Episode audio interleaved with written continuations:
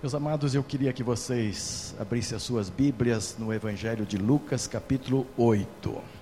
Evangelho de Lucas 8, versos 26 até o verso 38. Hoje, uma boa parte da nossa igreja está lá no Lago Norte, acompanhando a apresentação do, dos resgatados, né? Ali do resgate, vendo os resgatados quase a essa altura já, né? E nós louvamos a Deus por esse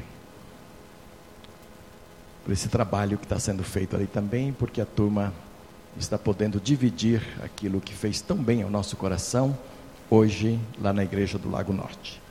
E nós que aqui estamos vamos considerar além de tudo que bom, de bom que já aproveitamos neste culto, esse texto da palavra de Deus que é muito sério, que é muito profundo e com certeza vamos levar algumas lições preciosas para o nosso coração hoje aqui. Lucas 8, 26. Navegaram para a região dos Gerazenos, que fica do outro lado do lago em frente a Galileia. Quando Jesus pisou em terra, foi ao encontro dele o endemoniado daquela cidade. Fazia muito tempo que aquele homem não usava roupas, nem vivia em casa alguma, mas nos sepulcros. Quando viu Jesus, gritou, prostrou-se aos seus pés e disse em alta voz: Que queres comigo, Jesus, filho do Deus Altíssimo? Rogo-te que não me atormentes. Pois Jesus havia ordenado que o espírito imundo saísse daquele homem. Muitas vezes ele se tinha apoderado dele, mesmo com os pés e as mãos acorrentados e entregue aos cuidados de guardas, quebrava as correntes e era levado pelo demônio aos lugares solitários. Jesus lhe perguntou: Qual é o seu nome? Legião, respondeu ele, porque muitos demônios haviam entrado nele. E imploravam-lhe que não o mandasse para o abismo. Uma grande manada de porcos estava pastando naquela colina. Os demônios imploraram a Jesus que lhe permitisse entrar neles, e Jesus lhes deu permissão. Saindo do homem, os demônios entraram nos porcos, e toda a manada atirou-se precipício abaixo em direção ao lago e se afogou. Vendo o que acontecera, os que cuidavam dos porcos fugiam e contaram esses fatos nas cidades e nos campos. E o povo foi ver o que havia acontecido. Quando se aproximavam, se aproximaram de Jesus, viram que o homem de quem havia saído os demônios estava sentado aos pés de Jesus, vestido e em perfeito juízo, e ficaram com medo. Os que tinham visto contaram ao povo como o endemoniado fora curado. Então todo o povo da região dos Gerazenos suplicou a Jesus que se retirasse porque estavam dominados pelo medo. Ele entrou no barco e regressou. O homem de quem haviam saído os demônios suplicava-lhe que o deixasse ir com ele, mas Jesus o mandou embora, dizendo: Volte para casa e conte quanto Deus lhe fez aos seus. Assim o homem se foi e anunciou na cidade inteira quanto Jesus tinha feito por ele. Amados, eu quero eh, iniciar essa minha fala hoje à noite dizendo que Satanás e todos os demônios comandados por ele estão debaixo da soberania divina. Então não é coisa para o crente ficar temendo e correndo e tremendo as pernas e tudo isso ao saber que tem que há manifestações do demônio em algum lugar, porque tem mesmo. Ao sabermos que Satanás, com todos os seus demônios, estão debaixo da soberania divina, e isto é tão real que a palavra de Deus, sempre que apresenta o demônio em ação, mostra que ele está debaixo da, direção, da, da, da, da permissão divina. Então Deus permite Satanás ainda estar ativo, e ele ainda está ativo no mundo de hoje. Ele ainda está por aí. E por isso a palavra de Deus afirma que um dia ele vai ser aprisionado, vai ser colocado no abismo e jogado ali para sempre, depois daquela prisão do, do, do milênio, onde ele ficará preso por mil anos. Enquanto isto não acontecer, todos nós estamos sujeitos a investidas do inimigo. Mas é preciso lembrar que acima dele e deles, demônios, está a soberania do nosso Deus. Então note, por exemplo, que para quando ele quando ele pensou em acabar com a vida de Jó, ele precisou pedir permissão a Deus. Deus permitiu. E foi muito difícil aquela batalha.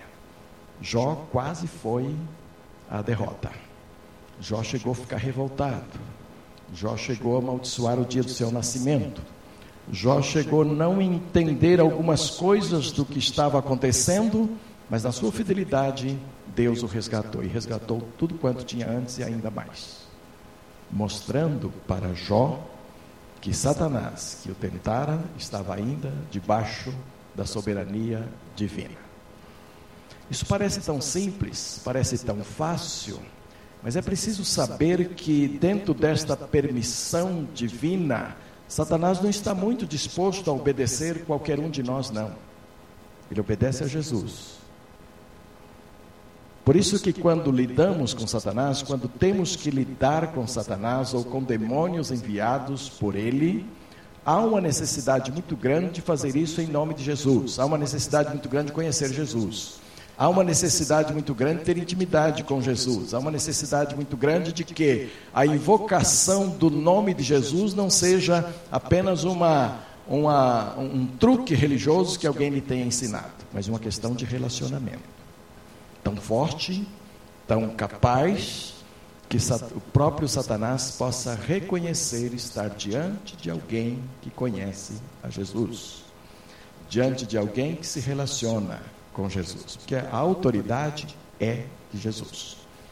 Por isso, nesta questão, quando Satanás percebe que Jesus está ali e que vai executar autoridade sobre os seus demônios, ele pede para entrar nos porcos.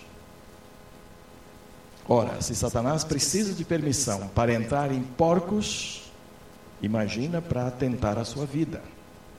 Imagina para tentar tocar em você, que pertence a Deus. Certo? Mas Deus permite que ele toque. Permite porque muitas vezes nós damos legalidade a isto. Permite porque muitas vezes nós pecamos e amamos o pecado e permanecemos no pecado. Permite porque muitas vezes não ouvimos ao Espírito Santo de Deus e nos tornamos rebeldes ao Espírito Santo do Senhor permite porque muitas vezes há lições a serem aprendidas, aprendidas e apreendidas por nós para serem aplicadas na nossa própria vida. E às vezes permite até por razões que só na eternidade nós vamos saber. As coisas reveladas são para nós e as coisas ocultas não reveladas ainda são para o Senhor. Deus tem as suas razões nessas permissões, mas na verdade ele permite. Mas eu queria então iniciar essa minha palavra dizendo que este texto e tantos outros da palavra de Deus mostra-nos e deve encorajar-nos na batalha espiritual, na luta espiritual, a sabermos que lutamos contra alguém que está debaixo da autoridade do Senhor Jesus, debaixo do senhorio do Senhor Jesus. E por isso não há por que permitir que ele esteja sempre tendo vitórias e vitórias sobre as nossas vidas. Começando lá no início do texto, nós vamos ver um homem que foi de tal forma dominado por este inimigo chamado Satanás e por uma legião dos seus demônios de tal forma que o homem não tinha mais vontade própria, não tinha domínio sobre a sua vontade própria, e, e, os próprios parentes e amigos e os homens daquela cidade já não podiam mais dominar este homem, razão porque ele precisava viver acorrentado. E ainda assim era transportado a lugares ermos para estar sozinho, ele e os demônios. O que é que, o que, é que isto nos ensina? Que Satanás pode acorrentar alguém, pode dominar, não estou falando de crentes agora, mas pode dominar um ser humano a ponto de tirar-lhe a faculdade da sua razão própria. e levar este homem a não saber bem o que está acontecendo na sua vida. E eu já vi pessoas assim, e acredito que muitos irmãos já tiveram experiência de ver pessoas neste uh, estado de coisas. E parece para nós que esta é a, é, é, é a parte mais uh, admiradora que podemos chegar, é a parte que mais mexe conosco, saber que Satanás pode chegar a esse ponto. E por essa razão, muitas vezes não cuidamos de pequenas coisas através das quais Satanás nos amarra também. E não nos preocupamos muito com coisas que não sejam tão grandiosas, espantosas, como alguém estar endemoniado. Mas veja bem, se você tem algum vício na sua vida do qual você não se consegue livrar, e você não gosta daquilo, não quer aquilo, mas todo dia é levado a praticar, isso não é artimanha do inimigo. Você não está no nível deste endemoniado aqui, mas de alguma forma você é escravo de Satanás também. Não sei se vocês podem perceber o que eu estou querendo dizer. Que Satanás é tão astuto que ele diz assim: olha, você tem que se preocupar só com as coisas grandes. Mas no nosso meio não ocorrem essas coisas muito grandes, e nem precisa acontecer. E nós não usamos também é, brincar com Satanás nos nossos cultos, isso não, não, não é do nosso feitio, não, não, não entendemos que seja assim. Nós não o convidamos para estar no nosso meio, para dar espetáculo ou qualquer outra coisa. Mas a grande verdade é que muitas vezes ele apreende muitos de nós com pequeninas coisas, das quais não conseguimos nos desvencilhar, que se tornam vícios, que se tornam ah, o que, que Hebreus fala? Ele fala de pecado e de. Não é engano, é outra palavra. Pecados e o que? Embaraços. Embaraços.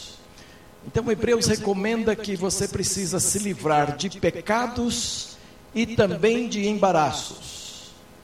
E olha que eu vejo muito poucos crentes preocupados com embaraço. Com pecado ainda se vê alguns mas com embaraço. Quase não se vê crente se desembaraçar, orar para ser desembaraçado de algumas coisas. E quase que os crentes não percebem muito o que é que embaraça a sua vida cristã. Às vezes sabe que está um pouco vazio, às vezes sabe que está um pouco distante, às vezes sabe que não está fluindo no poder, às vezes sabe que suas orações não estão sendo bem respondidas, examina a sua vida, não encontra um pecado cabeludo, pecado grande. E teologicamente isso não é bem assim, vocês sabem disso, né? Mas daquele tipo que os homens ah,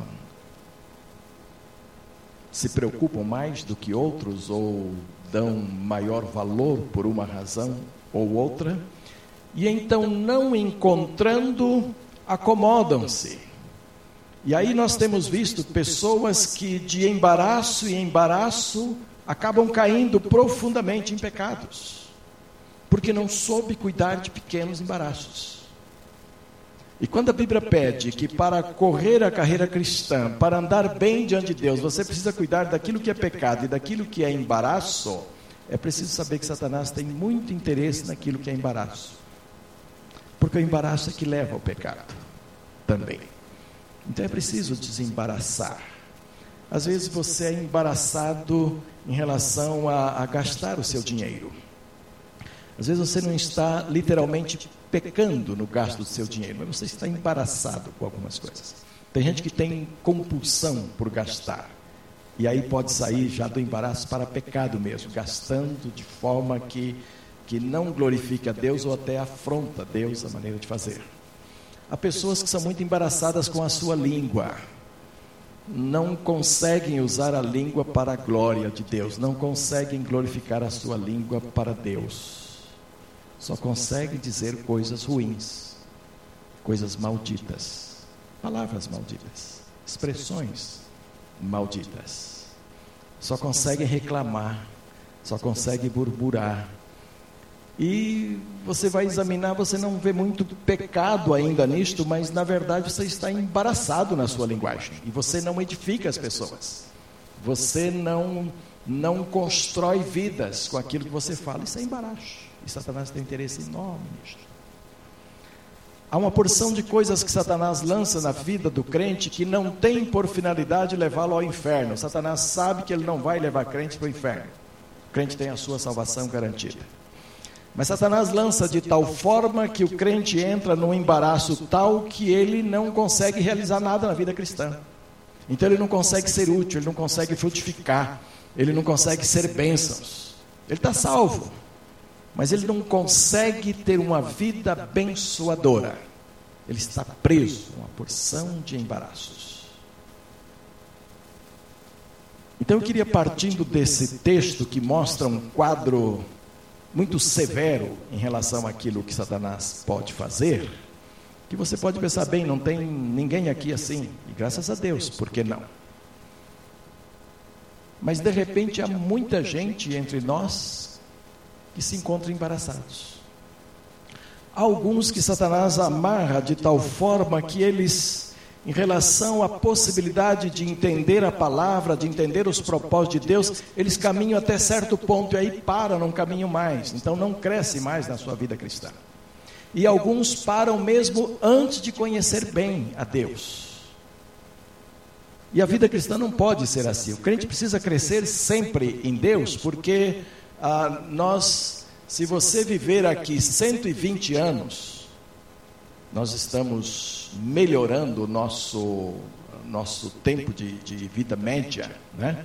Hoje já se fala em 75 anos em vida média para alguns países aqui da América do Sul, América Latina e tal. Que beleza. Então vamos ser bastante otimistas. Você pode viver 120 anos. Você deverá viver como crente 120 anos, crescendo sempre em Jesus, crescendo sempre no conhecimento da palavra que você ainda não estará pronto para a eternidade. Quando você chegar lá, você vai crescer muito mais. Percebem isso? Mas há crentes que ficam estagnados, não crescem mais na vida cristã e não percebem nisto o embaraço de Satanás. Não percebe nisto a mão de Satanás, impedindo o seu crescimento espiritual. Isso pode até se tornar pecado. Começa como embaraço, mas pode desaguar em pecados também. Percebem? Bom, eu queria dizer que tanto um caso que você olhando pode ser aparentemente inofensivo, aparentemente algo que, que nem é Satanás mesmo, que seria alguma coisa mais própria do ser humano, fraquezas humanas e tal, mas que tem o dedinho do bicho ruim lá, até a um caso de possessão completa, de legião de demônios tomando contas de alguém, tanto um quanto outro, Jesus Cristo pode libertar. E pode libertar completamente. Essa é a questão. Então é preciso que as pessoas recebam as suas orações nesse sentido. Se você percebe que alguém está sendo amarrado de alguma forma pelo inimigo, até nos seus pequenos embaraços, digamos assim, é preciso orar por isto, porque Jesus pode libertar todos os graus de opressão e de aprisionamento que Satanás possa fazer com alguém. Eu fico imaginando por que, que este caso está na palavra de Deus. Por que, que se tomou? Jesus expulsou muito mais outros demônios, ele fez muito mais milagres nessas áreas. Por que, que este caso foi registrado junto com alguns outros, mas esse parece ser o mais problemático em todos eles, o que mais era escravo, o que mais tinha demônios dentro dele, porque legião é. põe demônios nisso. Né? Por que será?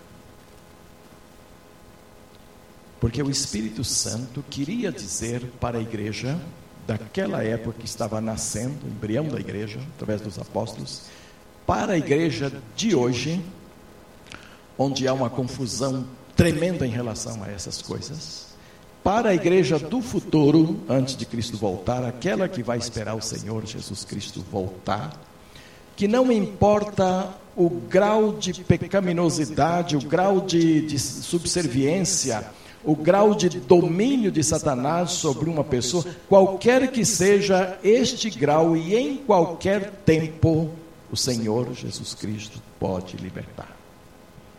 E quer libertar.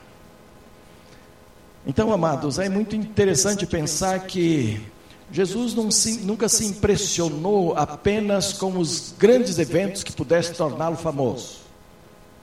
Ele nem quis esse homem na companhia dele. Não era por causa dos demônios, não. É que ele tinha algo mais importante para fazer na sua casa.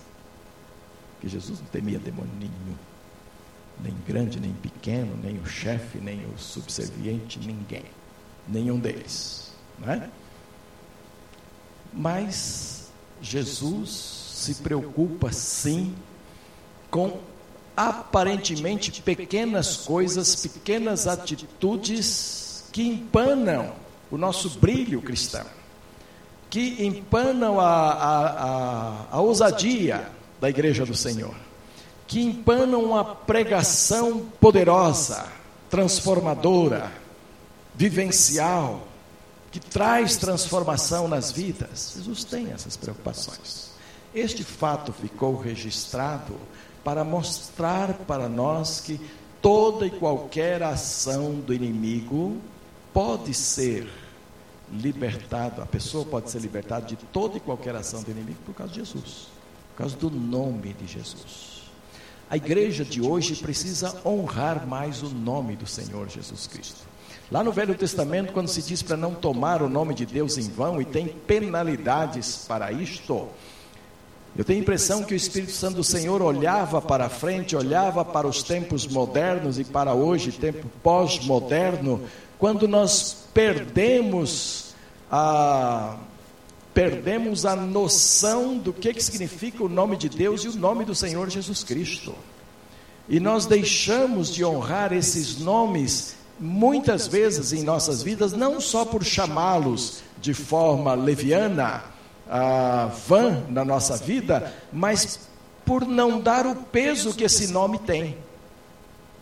Estão percebendo? Por não dar o peso que este nome tem, o nome do Senhor Jesus Cristo. Nós temos alguns hinos antigos que são lindos em termos do nome de Jesus. Tem hinos que falam que há poder no nome de Jesus. Tem hinos que falam que o nome de Jesus é bom. Tem hinos que falam que o nome de Jesus é doce. Tem hinos que falam que o nome de Jesus é autoridade. Que o nome de Jesus é poder. Que o nome de Jesus é vida. E se a gente para de cantar mensagens assim, a gente começa a se distanciar do poder deste nome de entender o poder deste nome, deste nome precioso, desse nome poderoso, deste nome que está acima de todos os nomes, o nome de Jesus, diante dos quais até os demônios se inclinam e pedem reverentemente para entrar em porcos. Vocês já pensaram? Quero caminhar um pouco mais dizendo, meus amados, que todo mundo que Jesus resgatou até hoje das garras do demônio, todos nós o fomos, não importa qual grau, quem não está em Cristo está sendo de alguma forma conduzido ou dominado por Satanás, e só Jesus é que foi na cruz do Calvário para libertar todos os homens. E a todos nós, libertados por Jesus, alguns sentem isto mais de perto, outros menos, dependendo do impacto da sua conversão.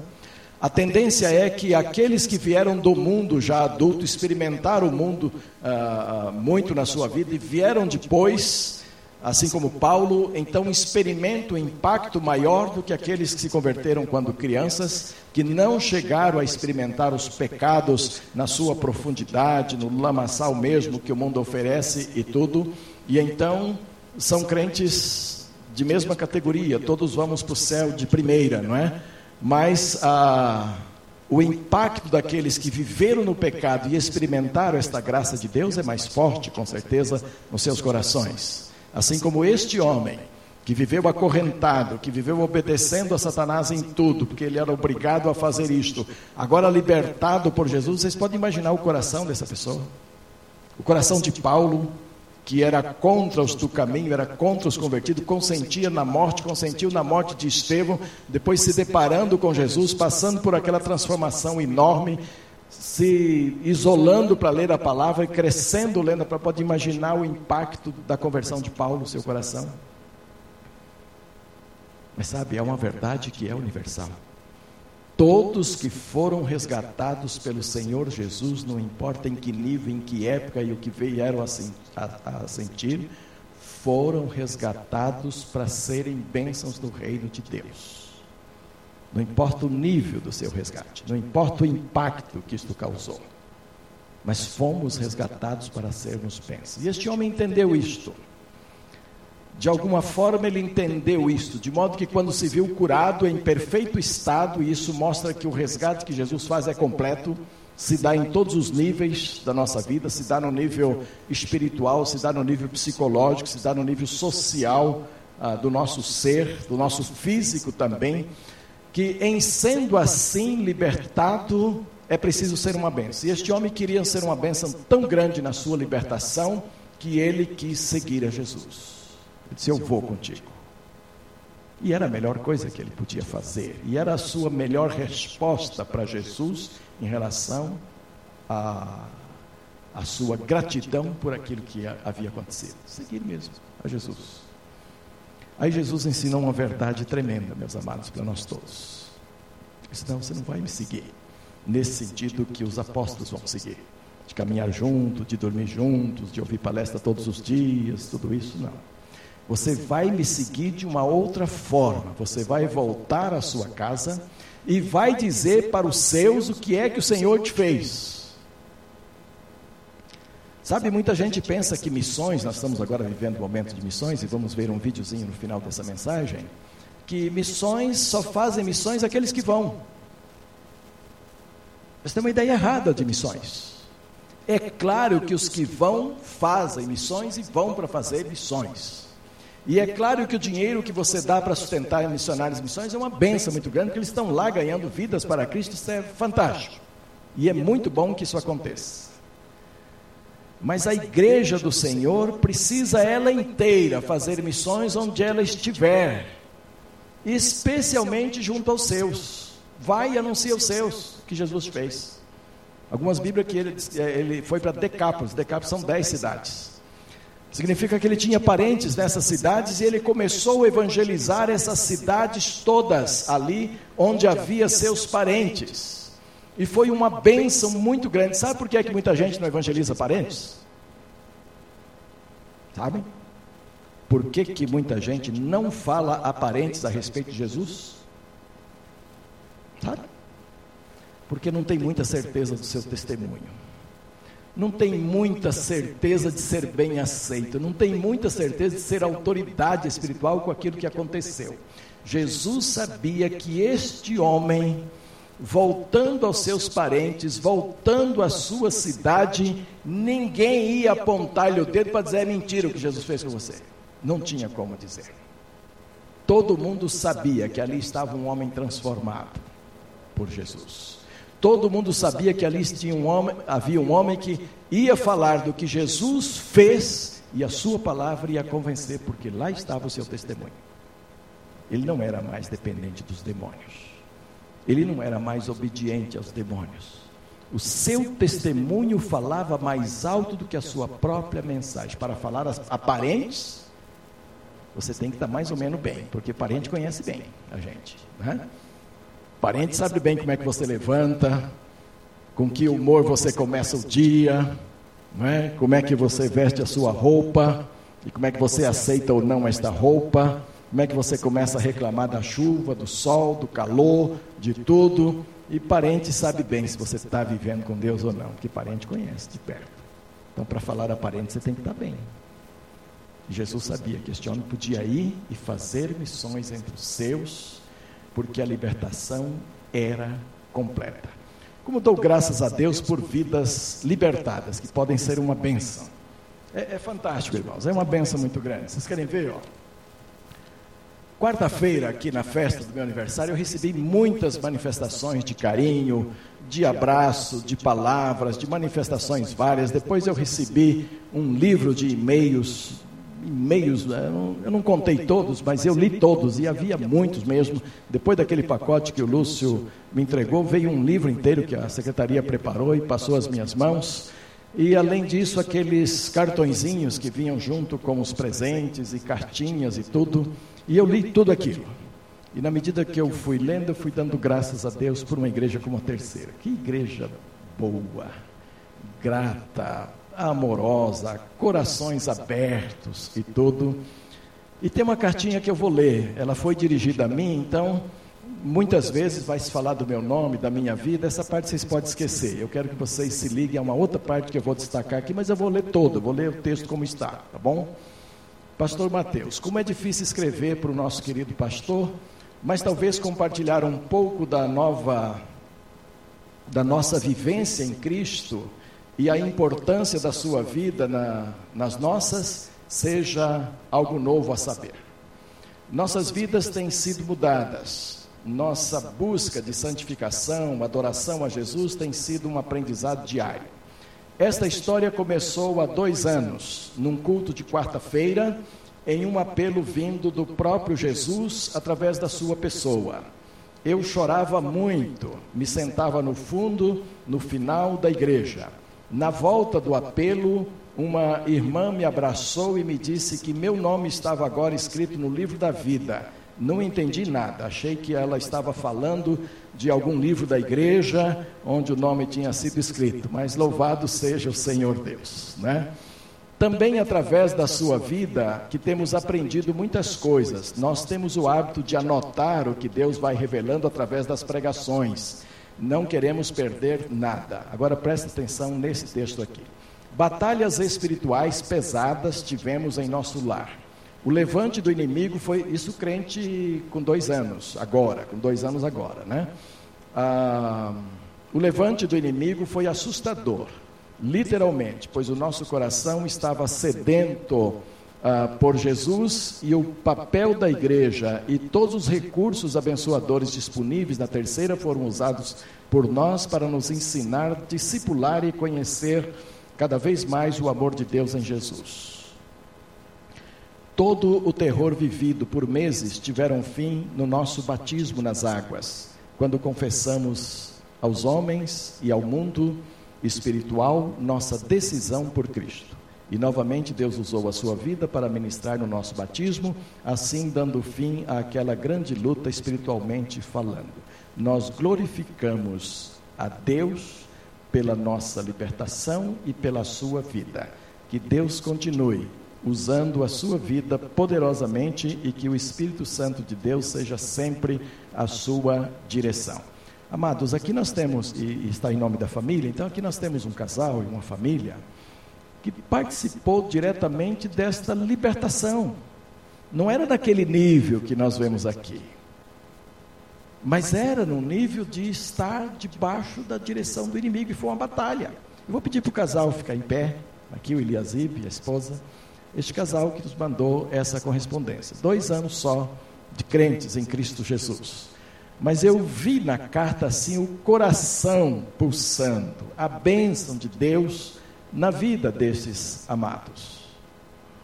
E agora eles já estão evangelizando toda a família. Mas é isso que precisa acontecer. Vocês são missionários junto à família. Tá certo? Que Deus os abençoe grandemente, viu?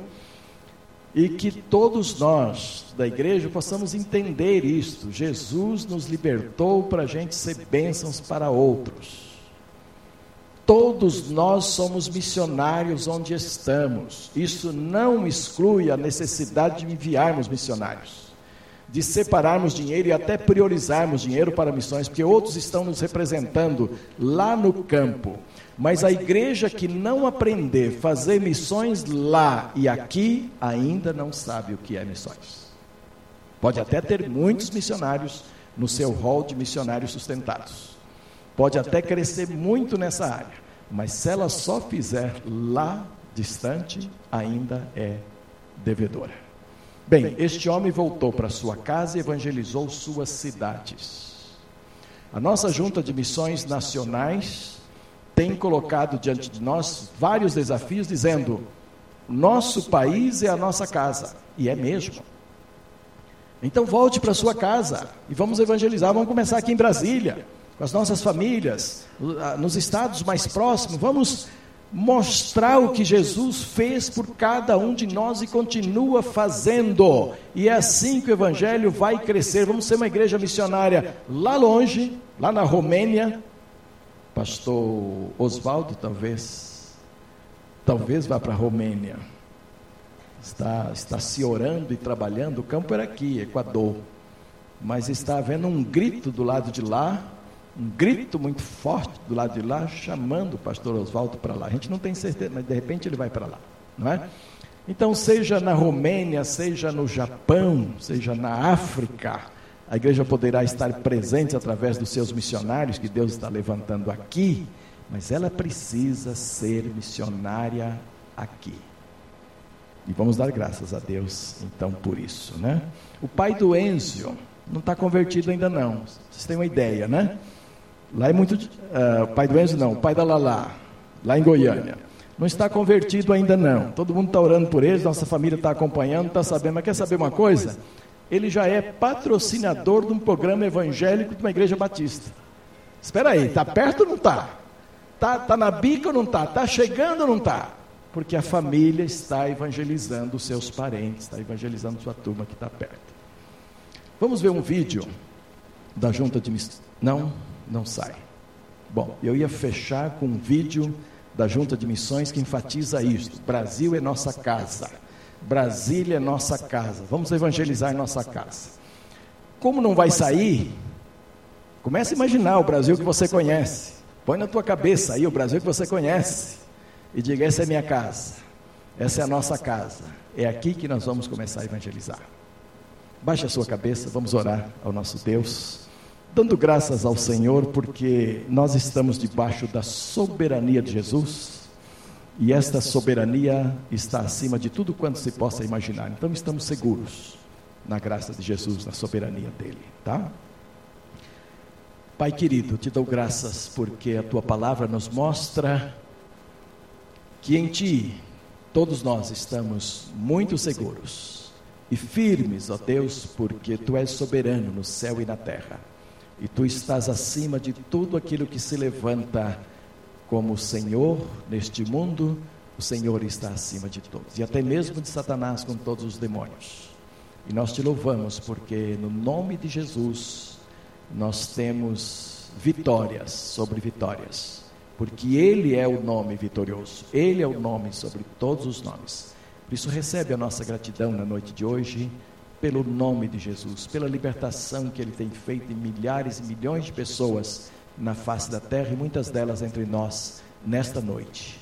Dá-nos a capacidade, ó Deus, de transmitir isto para as pessoas que ainda não conhecem a Jesus, a começar pelos nossos, e abençoá-los mesmo com a tua palavra libertando-os, ó Deus, e abençoando-os. E o nosso país tem muita gente ainda escravizada ao inimigo, muita gente. Seja pela idolatria, seja pelos vícios, pela religiosidade que não coloca em contato com o Senhor, pelo mundo tenebroso das trevas que engana e cega tanta gente. Ó Pai, tenha misericórdia e nos ajude como igreja do Senhor a fazermos diferença neste mundo terrível que nós estamos a viver. Que a graça do Senhor possa usar cada um de nós para a glória e honra do teu santo nome. Assim oramos em nome de Jesus. Amém.